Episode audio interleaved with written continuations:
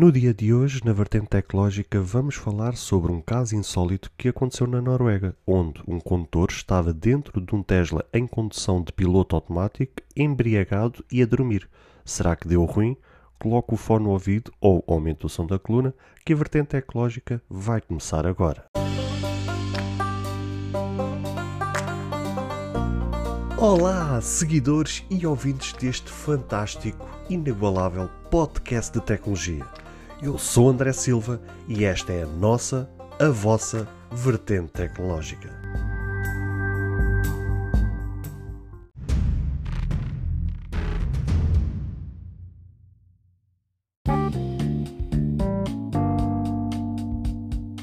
Muito provavelmente cada um de nós já se deparou com alguma situação de vermos algo na estrada onde tenha envolvido condutores sob o efeito de álcool e que tenha causado um susto ou até mesmo um acidente que ocorreu fruto dessa situação, não é verdade?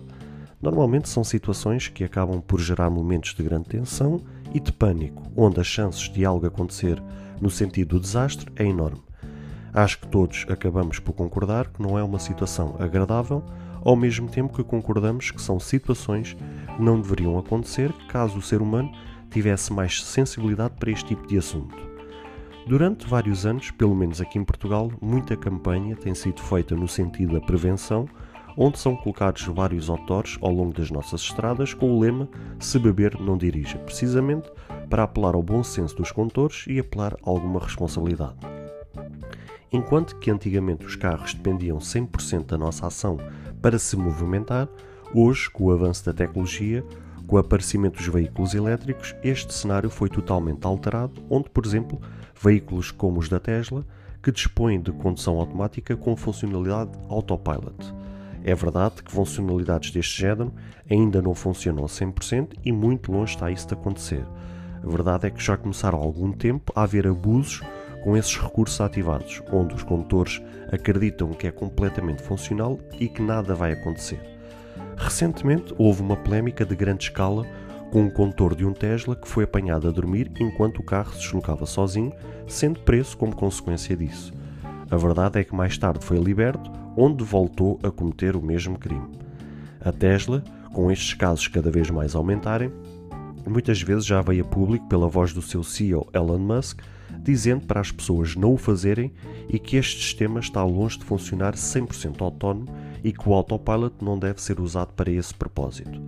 A notícia de hoje junta o pior dos dois mundos: um condutor bêbado e a dormir ao comando de um veículo Tesla. Tudo isto aconteceu na Noruega, onde este indivíduo se apresentava nestes dois cenários ao comando de um Model S à velocidade de 100 km por hora. Não é preciso nos lembrar que isto é considerado um caso grave e que coloca não só o próprio condutor em risco, como todos os que circulam na via pública, sejam eles condutores ou pedestres. Este condutor estava a dormir enquanto o carro circulava sozinho, em resultado do alto nível de embriaguez que o cidadão se encontrava. Vai-se lá saber como o mesmo cidadão conseguiu ter a capacidade de ativar o autopilot, mesmo que seja muito simples de ativar, mas foi incrível ainda assim como é que teve essa capacidade de ativar o autopilot. Não sei bem como é que funciona noutros países, como é por exemplo nos Estados Unidos, mas sei que dentro da comunidade europeia as regras neste sentido são muito rígidas, ao ponto que a Tesla é obrigada a pôr em funcionamento em que de X a X minutos o autopilot obriga o condutor a colocar as mãos no volante para que o veículo saiba que estamos lá e acordados. O que é estranho é que, sendo a Noruega um país da Europa, esta situação tenha acontecido de forma tão normal e que tenha perdurado por tanto tempo. Segundo uh, algumas informações que foram divulgadas, o carro conduziu durante 16 km por conta própria, onde rompe claramente a cláusula de contrato da Tesla que afirma que o condutor deve manter o controle do seu veículo mesmo quando o, auto, o piloto automático está ativado. Como consequência, o condutor viu a sua licença suspensa e o mesmo cidadão vai ter muito que responder perante a justiça. Só que o insólito é que, segundo a polícia local, o autor deste crime nega que estivesse a conduzir. A polícia disse o seguinte e passa a citar abre aspas. Às 5h40 da manhã, um Tesla para no túnel. Afinal, trata-se de um homem de 24 anos que adormeceu ao volante. também está bêbado, mas teimosamente nega a condução. Embora, embora haja um vídeo dele no carro. Foram recolhidas as amostras necessárias. Fecha aspas. Muitos já foram os casos em que vários condutores têm aproveitado do sistema de assistência ao condutor que a Tesla dispõe para usar em casos semelhantes e se poderem defender deste tipo de acusação. No entanto, o piloto automático da Tesla não é um sistema autónomo, mas sim um sistema de assistência à condução, onde o condutor é sempre responsável pelo veículo e por tudo o que o rodeia e precisa estar sempre em alerta, pronto a assumir o controle a qualquer altura.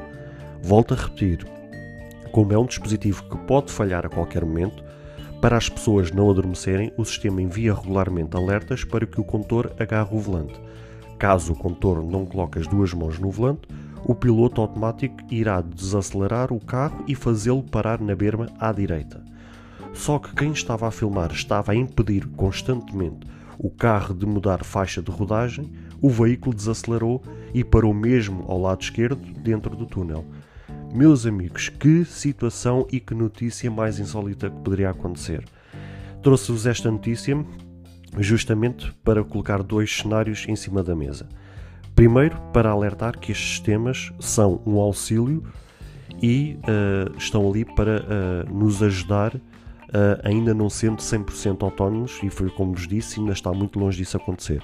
Ou seja, estes sistemas que tanto a Tesla como tantas outras fabricantes estão a colocar eh, no mercado é justamente para nos auxiliar e para ser mais um extra à nossa condução, para tornar a nossa condução mais confortável.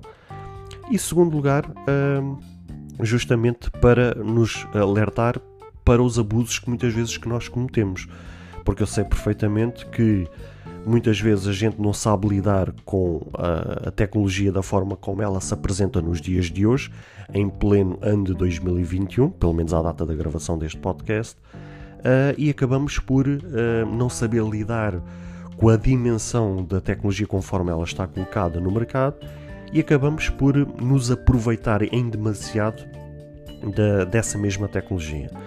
Uh, os veículos elétricos e toda a tecnologia que está agregada aos veículos elétricos estão ali para nos auxiliar, para nos tornar a condução mais confortável, uh, mais agradável de, de, se fazer, né? neste caso a condução, mas não é atualmente para nos aproveitarmos dessa situação e acaba por ser incrível como é que está a, a acontecer cada vez mais casos de pessoas que simplesmente ou adormecem ou simplesmente uh, viram para o lado para ficar à conversa com uma pessoa enquanto o carro está ali uh, a conduzir sozinho.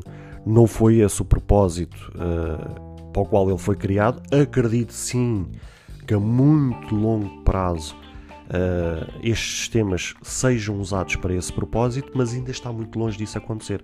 Até porque precisa de haver muitas alterações nesse sentido, não precisa de haver alterações em questões de lei precisa de haver muitas alterações a nível uh, das faixas de rodagem, a nível das estradas em si, porque precisa de cada vez mais haver sinalização que possa auxiliar uh, os sensores e as câmaras dos veículos para que eles possam saber que, que tipo de sinalização é que está lá presente na, na estrada, ou seja, precisa cada vez mais haver sinalização e que esteja bem visível.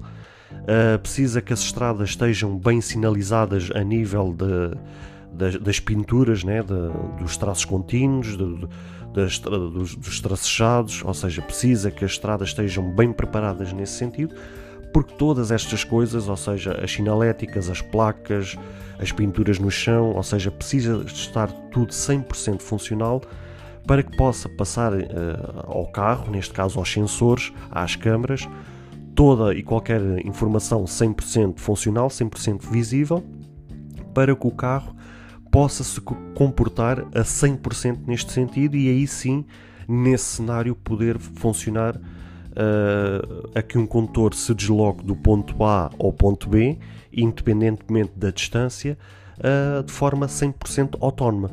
Mas como isso ainda está muito longe de acontecer, bem sabemos que, por exemplo, nos Estados Unidos as estradas uh, estão muito bem equipadas nesse sentido, mas ainda assim segundo sei, ainda não funciona 100%, uh, neste caso autónomo, ou seja, ainda está um pouco longe disso acontecer. Mas aqui na Europa temos muitos países uh, que está ainda muito longe que se esteja preparado para que estes carros possam se movimentar 100% autónomos. Eu sei que, por exemplo, em casos como Espanha, Alemanha, mesmo até em França, são países, por exemplo, que estão muito bem equipados nesse sentido, ou seja, têm estradas muito boas, têm muita sinalização, têm muita placa, têm, têm muito tipo de coisas nas estradas que possam auxiliar os carros a se poderem deslocar com esta, esta, este conforto, com, com esta mobilidade assim 100% funcional. Mas, por exemplo, em Portugal, ah, principalmente então nas, nas nacionais, isso está muito longe de acontecer.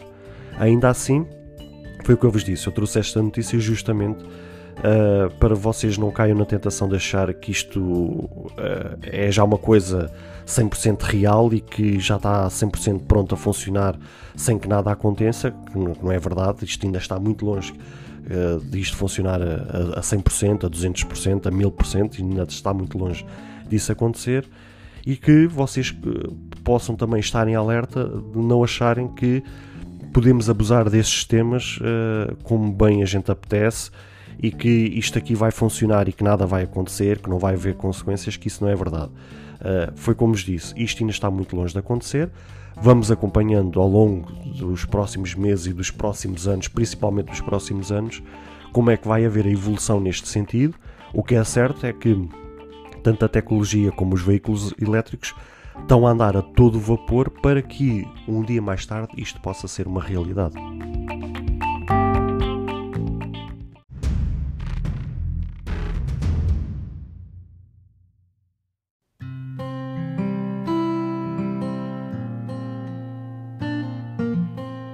Bem, caros ouvintes, chegamos ao fim de mais um episódio. Espero que cada um de vós tenha gostado.